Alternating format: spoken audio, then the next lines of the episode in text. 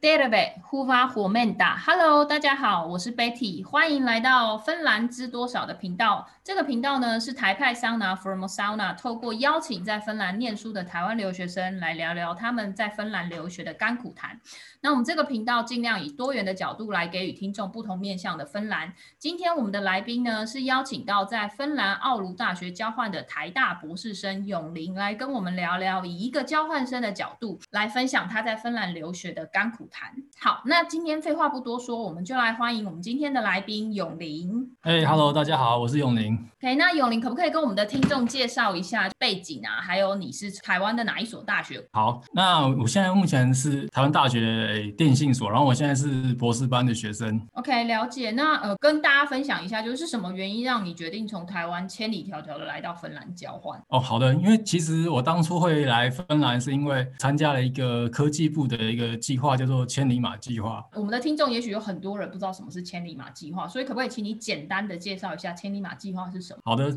那千里马计划其实说就是科技部补助博班或是博博士后的学生能够出国，比如说进修个半年到一年的一个计划这样子。那千里马计划现在来说可能比之前好了，因为台湾大家也知道，就是博士生的人数下降。那可是台湾政府又很积极的在培育优秀的博士生或博士后人才，所以他们在补助金额方面有做了一些提高、一些修正。所以目前来说，千里马计划现在是已经比之之前还要好的。那千里马计划它怎么申请？主要就是基本上在台湾要先找到一个在国外一个合作的指导教然后那个教授。他能帮你背书，然后能提供你一些，比如说住宿啊，或是这些研究上的一些地方的话，他能签一些合约之后的话，你才可以从台湾就是到国外参加可能半年到一年的计划。那当然你在申请的时候，你可能需要跟科技部提出说，哎，你的研究方针、的研究方向啊，还有就是你可能需要的研究时间，科技部会帮你审核，说你这个时间到底是适不适合。如果通过的话，然后你就可以去参加这个计划，你就可以出国半年到一年这样。了解，印象中。就你来这边的时间，其实是去年的二月中左右嘛。那呃，你来的时候刚好是 COVID-19 爆发的时间，就是。在这个过程当中，就是你有发生，或是你有感受到什么不一样吗？可以请你跟大家分享一下。好的，那其实就是来的这个时间点其实非常尴尬，没有错。为什么会有这么尴尬的时间？那就让我来解释一下啊。就是当初因为这个千里马计划可能就是是在七月中，也就是暑假的时候你要提出申请，结果会在十二月底左右公布。那通通常像像我的例子的话，就是我我是一九年的七月提出了申请，然后一九年十二月我知道结果，就是我通过了这个计计划，所以我可以有这个补助。那可是，在合约上面来说的话，因为当时是非常赶的，就是我当时的合约是写说，我大概在二月中旬，在十五、十六号的时候。我就要出发来芬兰，那这个时间点当然也是因为我在跟芬兰的指导教授做过讨论。我这边还要提到一点，就是为什么会跟那个芬兰的教授会找这个芬兰教授？因为其实大家都知道千里马计划可能是出国补助，所以很多人可能就是第一个就是美国啊，或者是加拿大之类这种比较美系的一些地方。来欧洲的人相对少，因为可能欧洲比较，比如说学术上的知名大学可能也没有美国那么多。那我为什么会来会挑到这个芬兰这个教授是？因为之前我在台湾的时候就已经跟那个芬兰教授有做合作，那所以就是顺水推舟的，就是那当然就是问这个芬兰教授能不能给我一个研究的地方，然后能不能给我一个题目，或是反正题目就是相对跟台湾来说是相似的题目这样子。那所以之后呢，就一切很顺利的，我就申请过，呃，申请过来芬兰这边千里马这个这个计划这样子。当时我为什么会二月十五，呃，十五十六号来，也是因为跟这边的教授做做了讨论，因为他们当时这边会有一个。计划，然后还还蛮缺人手的，所以可能就是希望我来这边跟他们一起做这样子，所以当时的时间就压压得很紧。然后因为你计划一通过之后，你必须要就是签证啊，因为我们是因为像我的例子，我是停留一年，我来这边做一年，所以不管是申根签什么都没有效，就是你要申请一个工作签，然后你要然后你要来这边找住宿，然后你你还要安排机票，还要翻，就是大家做很多很很冗长的事情，包括一些保险，所以就是在紧锣密鼓的哎准备情况下，敲定了大概二。月就最终好像是二月二十号左右，我的飞机飞过来。那可是当时很尴尬的是，因为我记得那时候其实千里马计划公布没多久，就是爆发了这个新冠肺炎的疫疫情嘛。如果说就是因为我当时也是很很很很很尴尬，就是我要边准备，我要边考虑说这疫情到底能不能让我成型这样子。可是因为当时还没有很多的旅游禁令，所以我我也没办法，就是说说不做就不做。因为可能有的时候你机票要改啊，如果你没有旅游禁令的话，你可能要赔钱啊，要干嘛，要付违约金什么的。再加上当时啊，普遍的欧洲人，包括就是像我们教授，他就觉得说这个疫情不会那么严重啊，不可能会影响到就是说你你来的时间嘛。基本上我已经有跟他讨论过，说，哎，我可不可以慢个半年，甚至说慢个一年，我再来。然后他那时候很斩钉截铁说，哦，不行，就是我觉得现在就是你最适合来来的时间了。那可能有一个计划的压力或者什么，我也不太清楚，所以我就只好在二月二十的时候硬着头皮就只好来了。然后就殊不知我来了之后，大概过了一个礼拜，台湾就发布旅游禁令。所以其实如果我再慢个一个礼拜来，我可能就没有就不会来了，因为有旅游禁令的话，我就可以做一些取消、一些改改动这样子。那反正就是好巧不巧的，然后。就这样子，我就来到了这个地方，然后之后的疫情就开始大爆发，也就是一个非常特别的经验的。了解，OK，那那既然就是你来到这边交换也一年了嘛，然后尤其你又是在这个 COVID-19 爆发的这个非常特殊的时段来的，那这一年就是 COVID-19 疫情期间的交换生活啊，有哪一些让你觉得最印象深刻的事？OK，其实就是来到这边碰到这个情况，虽然说是预料之中啦，因为相对来说我们台湾人。或者说我们亚洲人就会比较谨慎嘛，不像欧美人，他们一直觉得没差，所以来来这边我大概就会觉得说，嗯，可能生活上就不会像平常这样子。殊不知就是好巧不巧的，我来了之后，因为应该说我们这个欧鲁大学当当时会有有十七个在校的学生在三月中的一次放假跑去跑去滑雪，然后就十七个同学都中都都中奖了这样子，然后。当时本来校方还觉得说，嗯，一开始还觉得这也也没什么吧，就是可能就是一般的流行性感冒之类，就没想到就是十七个人都中奖了之后，校方才开始警觉，所以在三月中的时候，哎，欧鲁大学他就开始做了 shutdown，就是反正就是整个学校就没办法去正正常的上，哎，上学，然后基本上所有地方也都管制，然后你所有能吃的餐厅啊，一些学生学生餐厅或是一些自助餐，完全都没有了。那所以严格说起来，从我二月底来到三月中，大概我只过了大概十四天到十五天这种比较正常的这种他们的这种生活，所以我不太能说什么，呃，我有体会到他们正正常的一些工作情况或是实验室的一些相处方式是什么，所以我我必须说，在正常的这种十四十五天的情况，我能体体会到就是我觉得这边的。研究最大的差别就是，第一个是我觉得这边并没有什么阶级上的一些一些关系，比如说在台湾或者在亚洲，其实相对来说，学生跟教授之间的关系可能就比较明确，就是这种上下行上下关系比较明确。很明显就是你在写 email 或是你在写信的时候，或是你平常称呼的时候，你都要加某某教授或者某某博士之类的，就是你会特别去提到这个称谓。可是来到这边，你会发现说，哦，大家就是只是叫名字而已。不管是你在书信，或者是在日常生活中，就是大家都是非常的把对方当成像朋友这样的情况。那一一开始我来的时候，我写信的时候还是还是写说什么“亲爱的某某教授”“亲爱的某某博士”之类。可是后来你发现，大家的回信都是。直接直称那个教授的名字的时候，你会觉得说：“哎呦，你好像变得非常见外。”这种情况，对，这个是第一点，我是觉得这个非常的神奇。然后，尤其是大家就是都会很喜欢的去跟教授分享一些他自己私底下生活的情况。那教授也会这样子分享他自己的生活情况。虽然我们的教授他不是呃芬兰本地人，他他是摩洛哥人，不过他来这边也在生活大概五六年有了，所以他其实非常的是已经是芬兰化的一个生活方式。你就会发现说，哦。大家都是把可能教授都当成朋友这样，我觉得这个就是相对我来说了，在我台大的观察当中非常难得，只有少数的教授会有这种情况，大多数的台湾教授，至少我的观察而言，就是不太会出现这样的情况。还有就是这边大家的人都非常勇于发问，因为我来这边就是正常的这个时间是只有两个礼拜，所以我也只参加过他们一次实体的 group meeting，就是大家会分别的，就是去。有些人上台报告讲说他的目前的研究进度或碰到了一些问题什么，我就参加过那么一次这样，当时也让我非常大开眼界，是因为大家真的非常非常勇于提问，不管是什么问题，就是在台湾可能大家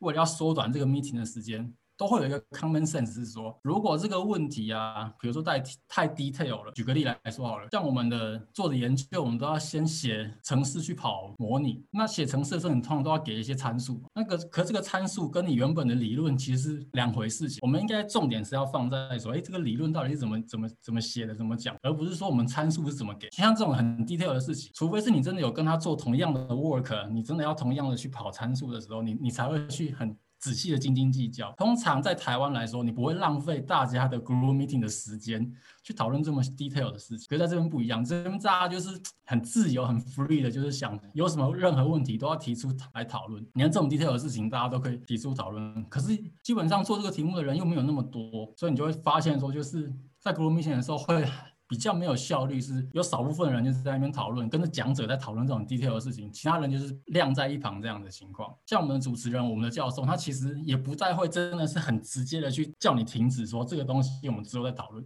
他可能就就只会帮忙回答一下，或者说什么稍微的暗示一下，就是希望你说哦，这个东西我们等下再讨论。因为我们实验室的组成也是非常多元的，就基本上也没有什么芬兰人，特别是有有有一个伊朗人跟一个斯里兰卡人，他们他们就是。非常的在意说他们的问题一定要得到很他们明确的答案，要不然他们就是不会善罢甘休。所以通常他们的问题就是非常的 detail，然后我们教再加上我们教授又不会，因为大家都是像朋友一样嘛，就是他不会有一种很直接直接叫你说，你不行，你不要再讨论这样子。那这样的情况又会让整个讨论变成拖得非常长，而且有有有有点不是那么有重点的感觉。在这一次实体 meeting 当中，我就会觉得说，嗯，跟台湾真的非常不一样。然后台湾可能一两个小时就会结束的 meeting，可能到这边可能要拖个四五个小时。而且是正规时间一结束之后，大家还是留下来讨论。我觉得这个就是跟台湾最大的差别。我觉得它是有好有坏啦。因为台湾的话，可能有的时候你可能本来想说啊，我等一下再讨论好了。可是后来发现，哎，大家都结束，大家都走了之后，你这个问题你可能真真的就没有得到解答，你也不会在私底私底下去找人家讨论。那这边的话，真的比较特别，就是大家一定会去讨论，他一定要得到一个他满意的答案，而且回答的人也都是几乎是有问必答，他不会就是说他觉得你这个问题很白痴或或或什么的，或者很很粗浅，他就不会回答你。大家都是尽尽量的可以。帮助别人，我觉得这个就是非常大的一个差别。那基本上这个刚刚讲的就是在隔离之前嘛，就是呃短暂的十四天正常生活。接下来如果你要问说，那隔离的时候你的感触是什么的话，当然就是要分两个面向来来讲。那第一个就是工作上的面面向的话，就是我觉得这边的研研究人员做做研究最大的差别就是跟亚洲来说，因为。第一个，我觉得思考方式跟他们的逻辑啊，真的差非常多。亚洲人可能研究做的比较直接，比如说，如果我们要的效能是省电的话，那我们所有的研究都会往省电，甚至我们的模拟结果啊，我们出来要呈现的东西就是很很省电的东西。应该说亚洲人比较容易能抓到这个题目的重点，那可是在这边的人，他们可能思考方式比较多元啊，或是他们像很很多人，很多人有在欧洲工作过，或是有在欧欧洲做过研究人员觉得说，欧洲人的思考方式其实跟台湾或是亚洲人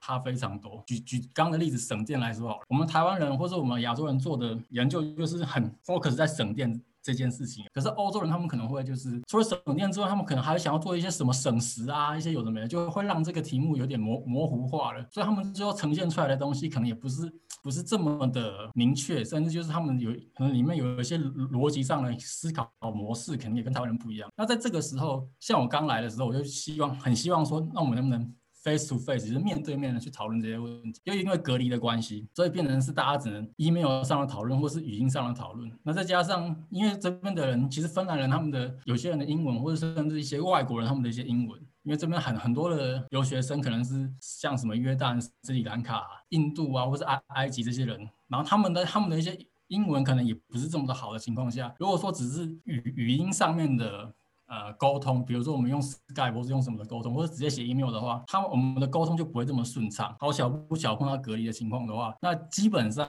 对我来说，就是会有一个研究上非常大的一个问题，就是我没有办法真正去了解他们的逻辑到底在想什么。这个我觉得就是隔离上对我来说，呃，在研究上最大的一个问题这样子。然后再加上，我觉得在这边的人，不管是不是芬兰人，或者是我们实验室这些人，然后他们对这个疫情来说，就是又有点，就是因为他们可能被吓到了之后，就是有点。谨慎过头了，所以变成是我可能就是真的有问题，想要他们出来 face to face 见面，我们可以戴好口罩，我们可以做好很多防护措施，我们可以保持安全距离，还是希望哎，我们可以就是能当面的，比如说我可以画一些图啊，写一些数学公式啊，可能跟他当面讨论，可是他们就觉得说哦不行不行，现在太可怕了，所以他们他们都会拒绝，就是面对面的这种讨论。对我来说，就是在隔离期间的工作，就是真的是非常卡了，感觉有有一点没办法，有点力不从心的感觉吧。了解。那生活面向的部分呢？生活面向，我觉得也是非常特别的经验，因为 很多人都是可能在笑我说什么啊，台湾疫疫情都没那么严重过啊，然后台湾也基本上不会有人在隔离，除非你真的是。碰到什么特殊情况，那你怎么会跑到 跑到欧洲去，然后就是去欧洲专程去被隔离这种感觉？对我，我觉得这也是蛮特殊的。因为要说幸运也好，应该说要说不幸也好了。可是我觉得应该是人生中也算蛮幸运的事情了，因为搞不好这些事情很多台湾人一辈子都不会再碰到了。再来讲讲，就是我觉得最大的差别，就是因为虽然欧鲁这个城市在芬兰来说应该算是我前五大城市，可是相对来说这边的人口还是很少，大概只有二十万人，再加上这边的整个土地来说也是非常多森林。那疫情刚刚开始爆发的时候，很多学生啊，甚至很多不管是本籍还是外籍学生，他们就是很紧张，就是都都跑回家了。所以我在隔离期间，基本上我几乎碰不到什么人，也没有什么人的声音，就是包括我住的地方，非常非常的安静，变得让我是就是从小到大第一次这么接近大自然，这么体这么能体验大自然的一些生活，包括什么它的虫鸣鸟叫的声音啊，甚至一些就是风吹的声音啊，什么都非常听得非常清楚，变得好像就是世界末日或者什么那种，就是只剩下你一个人这种感觉，非常特别的经验，就是你会觉得这个这世界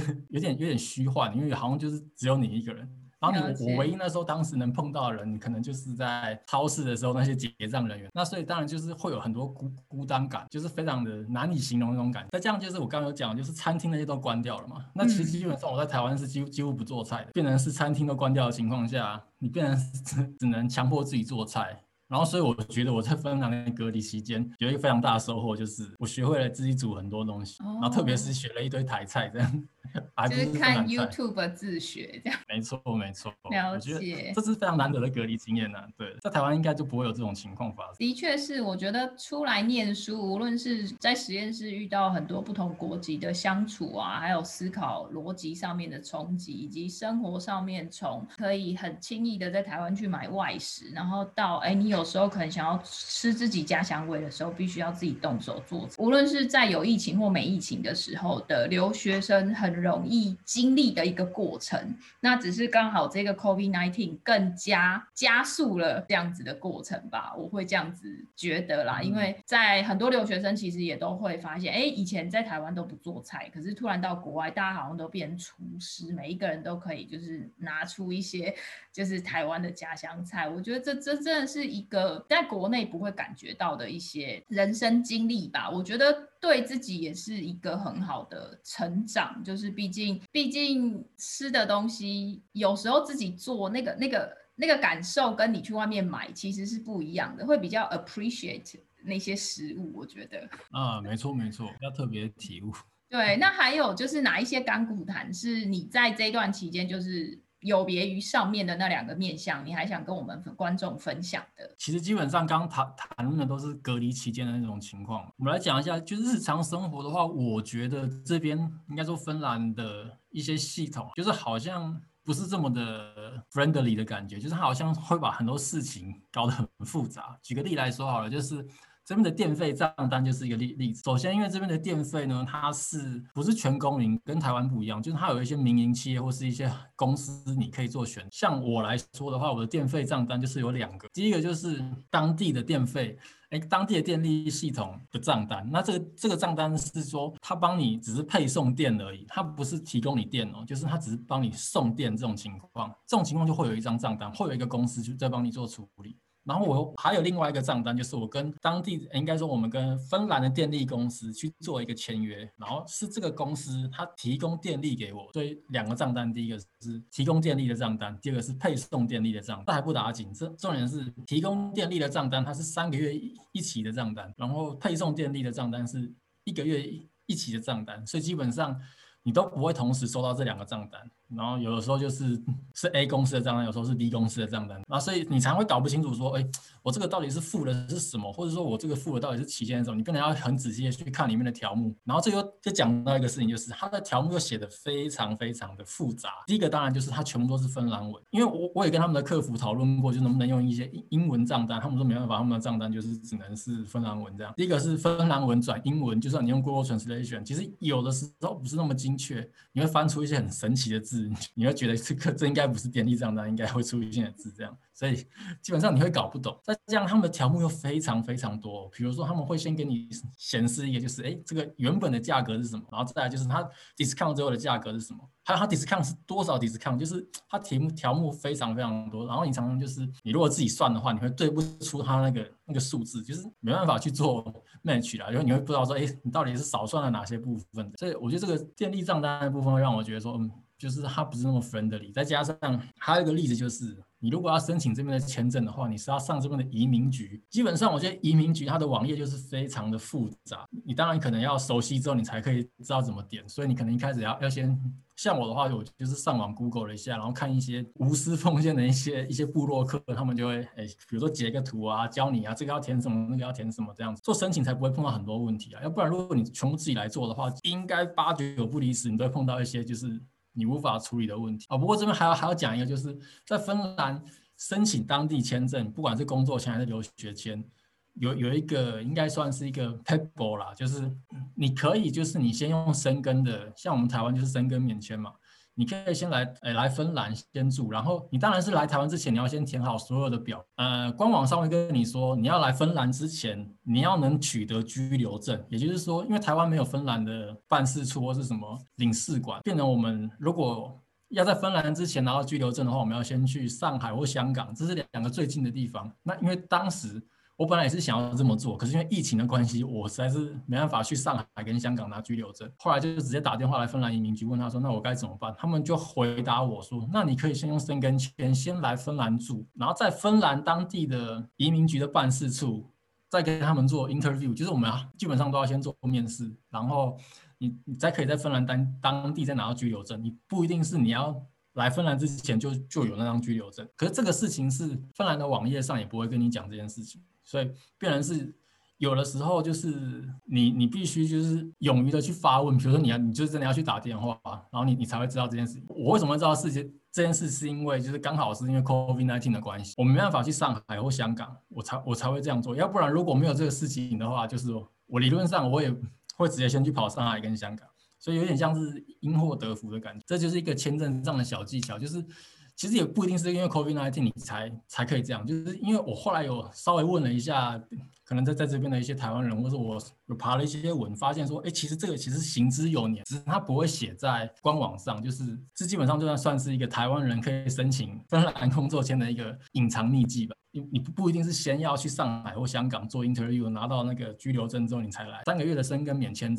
情况下，然后你在当地拿拿到居留证。了解，那我那我可以问一下，那个时候你是已经有来回机票了吗？就是你连回程的机票都是有的吗？哦，有有有，这个这个必须要是有，就是如果你是申根签来的话，那海关会看你的来回机票。如果你没有。居留证你是申根签先进来，你必须附上来回。可是如果你有居留证的话，可能就是只有去程机票，应该也也可以。这这部分我就没有那么清楚。不过比较确定的是，你如果是申根签进来的话，你要先附上来回机票。所以我当时是先买了三个月的来回机票，然后到这边我确定拿到居留证之后，我再跟航空公司改我回程机票的时候。对，就是跟听众提醒一下，就是如果你要用申根签来的话，其实你是必须要有来回机票的。那如果你没有来回机票，机票的话，你要用申根签的方式来这边申请居留，其实会是一个非常冒险的举动，因为有可能航空公司，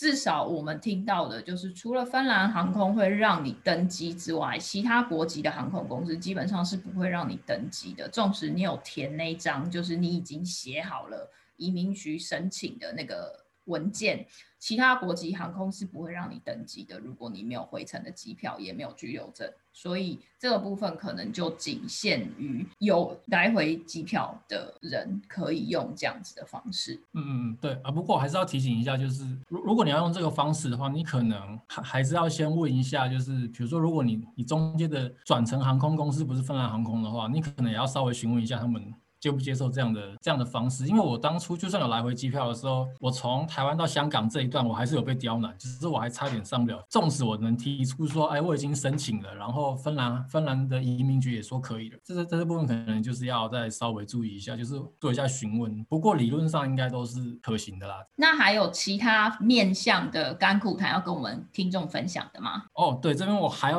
还想要提一个，就是想要帮芬兰人洗白一下，就是因为很多人都觉得芬兰是一个很冷酷的地方。像我当初来的时候，我的朋友都说，哦，那个芬兰人应该都非常的冷酷，大家的就是见面都是在隔个两三公尺啊，然后大家大大家都是连排队都要隔个两三公尺，很不想要有一些什么社交上的接触之类的。对，大家的刻板印象都是这样子。那可是我来的时候才发现说，其实并不是这样，就是基本上。第一个是大家都还算蛮热情的哦，包括说你在生活上，像如果我搭公车啊，或者说我在移民局的那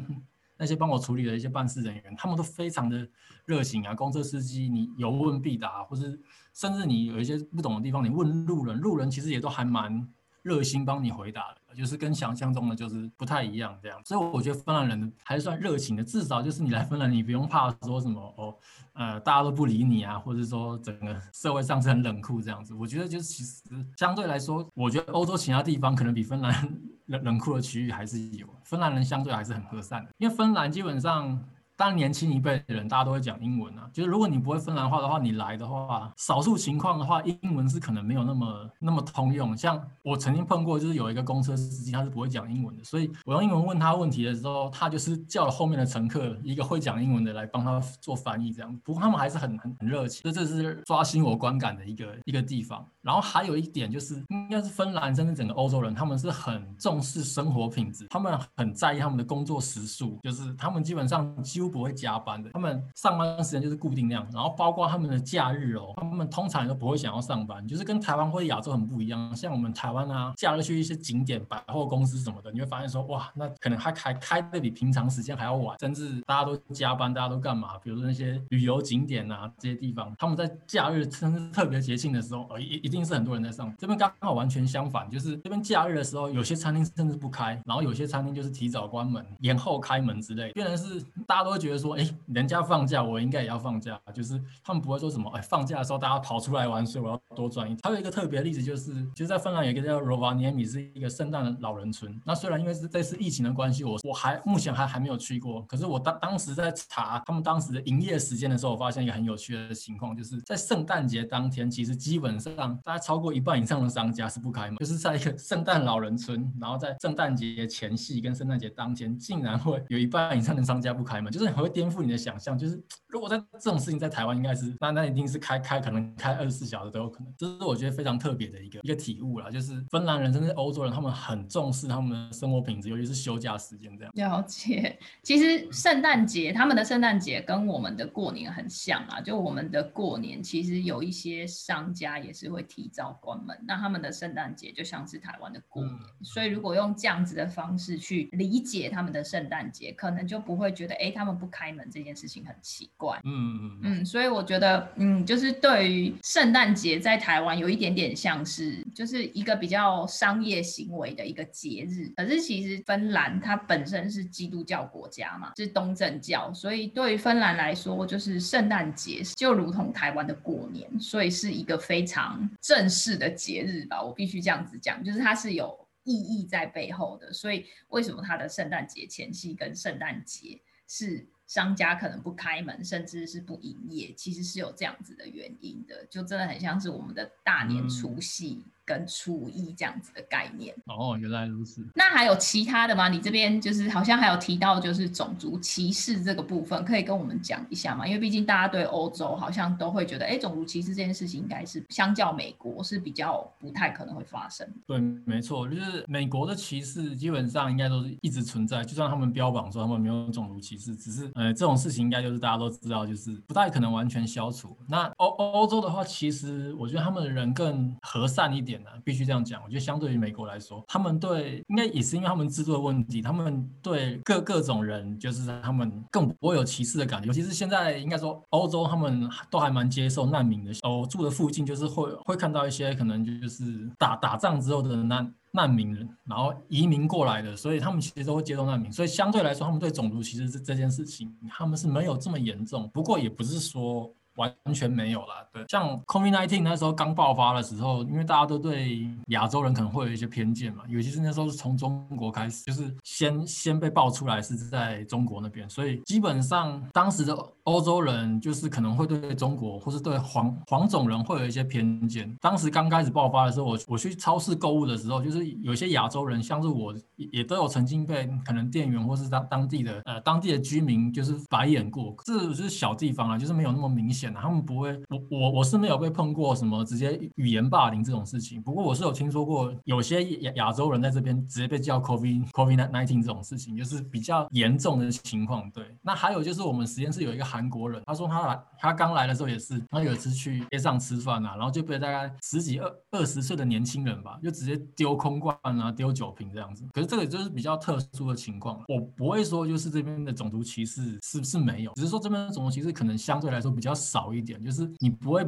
经常性碰到，可是还是要有一些心理准备，说你可能会碰到这样，就是不要说太难过了，因为就是碰到的话，可能就是算算你运气不好，并不是你你的人的问题，就只是说他们有些人还是会有这种歧歧视的动作出现。那还有其他的要跟听众分享的吗？饮食上是一个很大的。问题，因为后后面就是疫情趋缓，尤其是夏天的时候，很多餐厅都有开嘛，所以就是我，变成是我后来还是会去餐厅用餐什么的。可是我就觉得这边的饮食习惯就是跟台湾差，就是第一个就是他们的调味料就真的是放的非常的少了，我必须这样讲，就是他们很很注很崇尚那种自然的饮饮食吧。就是他们的调味都非常的清淡，然后会让我有点吃不习惯这样子，然后再加上他们可能北欧国家，他们就是冷盘也比较多，就是他们可能很多沙拉，很多什么。比如说他们他吃 buffet 的时候，他们的热食其实没有很多，可能就是一道汤啊，或者甚至一个主食，主食可能是鸡腿啊、牛排啊、肉球之类的，然后再加上一些马铃薯，就这样子。然后他们可能一大堆生菜，所以基本上如果你是比较肉食主义者，或是你比较不吃生菜的人，你来这边一定是非常非常非常的不不习惯，这是饮食上的差异，所以变成很多的亚洲人，就是除了台湾人之外，可能韩国人啊、日本人来这边，他们变成是强迫被迫要自己煮一些东西，要不不然。他们可能可能肠胃也也也受不了之类的，对。不过有一个比较好的一点是，芬兰的物价相对没这么高，尤尤其是吃的东西。当然，相对来对台湾来说，当然还是普遍偏高了，就是可能一餐大概十几十几欧左右，在十四。十四欧上下这样子，这个价位已经在欧洲来说算是偏便宜的。当然，当然还是有更便宜的地方了。不过芬兰来说，算是物价算是相对来说没有那么高的地方。对，这是这是饮饮食的部分。然后当然就是，我觉得还有一个最大的差别就是日照的部分。就是 因为北欧国家大家都知道，有可能夏天的时候是太阳都不会下山，然后冬天的时候太阳只会出现一下子。那这个我是觉得就是最最最需要克服的地方。当然夏天没什么话好说，夏天真的是还算蛮开心的，就是因为都有阳光。只是唯一比较诶、大的问题是你睡觉的时候还是很亮，所以你必须要去装一个超级隔光的窗帘，这样子挡光拿拿来挡光用。可是对我来说啦，夏夏天就是。不会那么困扰，反而是冬天来说的话，冬天像如果现在是十二月一月的情况的话，他们的日照可能就只有三四个小时一一天，所以基本上你都是在有点像在黑夜中度过的感觉。再加上冬天又又冷的情况，其实不知道大家有没有听过，就是北欧忧郁这种事情，就是其实在北欧很多人就是在冬天都会得忧郁症，也是因为这样的情况。所以我觉得最大的差别就是，如果你来欧洲生活，甚至在北欧。芬兰生活的话，气候的因素可能就是我觉得是最需要注意的。那当然，因为你如果呃在冬天有忧忧郁的话，你可能可以补充一些，比如说 D 啊、维他命 D 啊，或是一些其他的食物来来让自己的身心状况可能稍微好一点。这样对，那这是我来这边就是碰到比较诶、比较大的差异啦。这样了解，对，就是日照是真的还蛮短，就大概三四个小时。那很像是你才刚睡醒，然后好像就天黑了的那种感觉。没错，没错。对，然后这里的空气也蛮干燥的。你这边也有提到，就是好像会被静电电到。哦，对对对，就是 基本上这边被静电电到次数一天大概三四次都都有，而且尤其是你在。冬天的时候你穿了很厚重的衣服，然后你如果要脱毛衣啊脱什么的话，那你一定会可能会被会会被电电的还蛮严重的，所以这也是你需要习惯的地方，这样。嗯，台湾基本上是绝对不会被静电电到，很少很少。可是在这边就是你要吸引，包括你有时候可能开个门都会被电到，而且而且是那种真的会有火花那种静电，就是 有时候还还还蛮严重的。其实是会痛的啦，那个静电就是如果真的有火花，其实是会痛的。真的真的对对是会痛的。如果只是小小的就还好，可是如果大到有火花，其实真的会痛。对，就是 我我也是在这边才第一次被静电电到，就是 有点吓到这样子。那你有？做什么防护的措施吗？基本上就是，比如说，如果我知道我要开门的话，我可能就会戴手套，或是拿一块布先挡。可是有时候还是防不胜防啦，所以就是最后还是要习惯一下比较好。了解。好，那今天咏麟的分享非常精彩哦，所以呃，最后就是可不可以请咏麟再跟我们的听众叮咛，就是有哪一些东西，就是综合你上述述，你觉得来芬兰交换最重要，需要就是嗯，大家就是在来之前有一些心理建设。哦，对，像心理建设的部分，基本上我我只是想要提醒大家，就是因为来芬兰其实基本上不是。不是这这么多人有机会来芬兰，所以你你你能来芬兰的话，其实我觉得不管是去哪里啦，就是你要你要能体会一下当地的风俗啊、民情啊这些东西是非常重要。然后因为我来这边的时候。疫情的关系，所以我没办法体验到很多事情。不过，其实，在还没有疫情的时候，我已经有列出了一个一个清单啊，就是我来这边可能想做的事情。那那当然就是在在现在的情况，可能有点没办法完全达成。不过，我就来跟大家分享一下了，就是因为芬兰的话，基本上北欧国家就是非常的自然啦。然后，像旅游的部分的话，像我刚刚提到的圣诞老人村，那应该算是一个还蛮标志性的地方。就是如果大家冬天来的时候，其实是可以去看看一下的，对。然后。然后还有一些，比如说很森林啊，或是一些很原始的区域，像是在我这边附近的话，有一家 Kymminki 的地方，就是它的溪流啊，尤其是在夏天。是真的非常漂亮，这些地方在台湾可能很少能见到，就是能媲美泰鲁阁或是比它泰鲁阁还漂亮的地方，这边还还还蛮多的。再加上这边呃夏天活动还还还算是真的蛮多。然后举个例来说好了，就是现在在森林里面，夏天的时候它都会长出一些呃野莓啊、黑莓啊，甚至是一些香菇啊这些东西。那通常在芬兰当地的人，他们夏天都会去采香菇啊，然后去可能溪边游泳啊，去去采野莓啊，甚至去做做桑拿。不管冬天还是夏天都会有，对。那这些东西基本上在台湾你很难去体会到，就台湾的你不太可能会去山里面采香菇自己来吃嘛。虽然芬兰这边也也是有一些毒香菇啦，所以你可能在采的时候还是要询问一下当地人。不过我觉得这些事情就是你来这边可能尽量要要要去体体会呃体验的。啊，包括这边，因为圣诞节对他们来说是一个很很重要的节日，所以他们这边的圣诞大餐就有点像是我们新年的半桌这样子，所以这个可能也是可以去体验一下。然后包括可能他们有一些跨年活动啊，这些这些事情，就是体验一下各各地的跨年活动。的一些差异啊，跟台湾的差别啊什么的，那当然是因为像疫情的关系，像圣诞餐啊、跨年活动这些东西，基本上在这边都取消了，所以是蛮蛮可惜的地方。不过如果我还有机会再来的话，我觉得这些应该就是嗯，可以可以去好好体验一下的事情。然后就是来这边就是体验当地的生活嘛，就是还有一个就是 逛市场也也是一个非常有有趣的事情，就是不管你去哪里的话，你可以去逛一下他们。我这边的市场并不是说什么 supermarket 这种东西，就是有可能是要去逛他们的传统市场啊，像他们的一些卖肉的啊、卖鱼的啊，你就可以看到一些很很很不同的风貌、不同的情况这样。对，然后来这边还有就是你不要被不要怕被人家嘲笑或是被歧视，因为在这边的这种情况相对来说已经非常少了。所以你你有任何问题的话，就是基基本上你可以勇于的去发问啊，去问附近的。身边的人啊，或是问一些芬兰人、一一一些路人，我相信绝大部分他们都会很乐意去帮你做解答啊，这样子。啊，还有就是，如果你是来这边旅游的话，那我建议就是你的步调可以再放慢一点，因为芬兰人这边他们非常体验他们的生活，然后他们可能也也不会那么积极于工作，所以他们这边的步调非常慢。然后可能他们可能喝个下午茶可以喝个四五个小时这样，所以我觉得你来这边的话，那不妨也稍微体验一下他们这边的生活方式，放慢自己的生活步调，我觉得也是一个不错的选择。这样，嗯，哇哦，感觉你这一年就是收获还蛮丰富的。对，有很多东西是止于想象的。不会啊，就至少就是你花了很多时间跟自己独处啊，然后。你也了解了，就是什么叫做放慢步调生，然后还还成为还拥有了新好男人，就是会煮菜这样子的一个 很好的技能，我觉得都是一个不错的收获啦。对啊，算是意外的收获这样。对，好，那我们非常感谢今天永林百忙抽空来接受我们的访谈。哎，那您大概什么时候会回去台湾？就预计？哦，预计的话是二月，大概二月底左右。不过因为嗯，目前班机的情况是，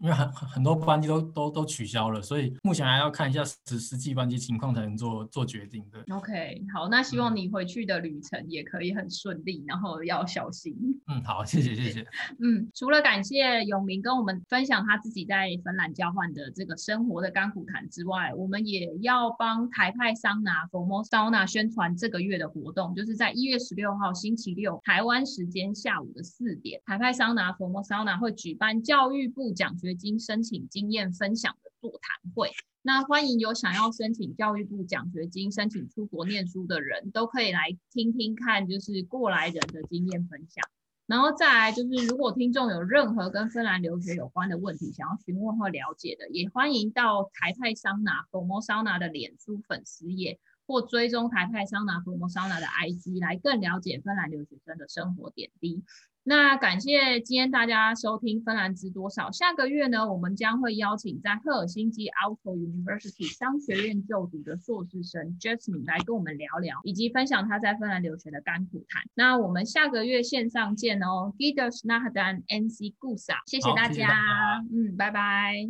拜拜。